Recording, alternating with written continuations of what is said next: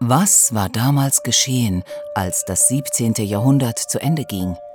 Als die Kirchen der Männer das Leben in Graubünden nach ihren Vorstellungen eingerichtet hatten? Als eine letzte große Welle von Hexenprozessen die Bevölkerung Graubündens heimsuchte und unzählige Opfer forderte?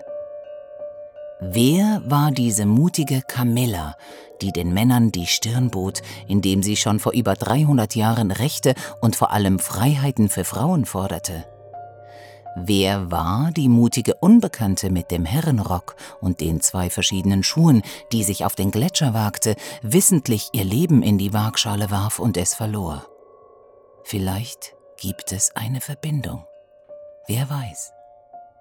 Wer weiß? Bella. Der Vogel Freiheit. Ein Wanderhörspiel von Andreas Ulich.